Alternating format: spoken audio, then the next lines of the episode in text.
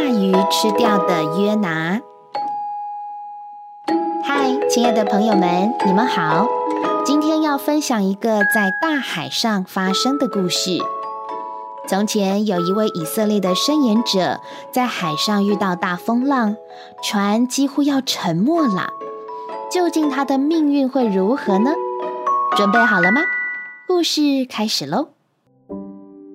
有一个神的伸言者，名叫约拿。有一天，神的话临到他，要他往罪恶的尼尼围城去，将神的旨意传报给当地的人。因为尼尼围城的罪恶已经传到神那里，他们若不悔改，神就要毁灭那城。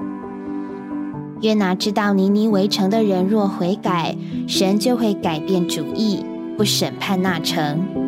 他预料事情会是这样，就不同意神，于是搭船逃往他施，去躲避耶和华的面。此时神进来干预这事。他使海中刮起大风，海就风浪大作，船几乎要破裂。约拿却已下到底舱躺卧沉睡。船上的人十分惧怕，就彼此说：“来吧，我们致签，好知道这灾临到我们是因谁的缘故。”最后，他们致签，掷出约拿来。约拿就把他逃避神、躲到船上的事告诉众人。海越发翻腾，众人问：“我们该怎么做才能平安度过这个灾祸呢？”约拿说：“你们将我抬起来，抛进海里，海就会为你们平静下来。”众人没办法，只好真的把他丢到海里。海的怒涛就止息了。神安排一条大鱼把约拿吞进肚子里，他就在鱼肚里待了三天三夜。约拿在鱼腹中向神悔改，于是神吩咐大鱼，鱼就将约拿吐在旱地上。耶和华的话第二次临到约拿，约拿便起来。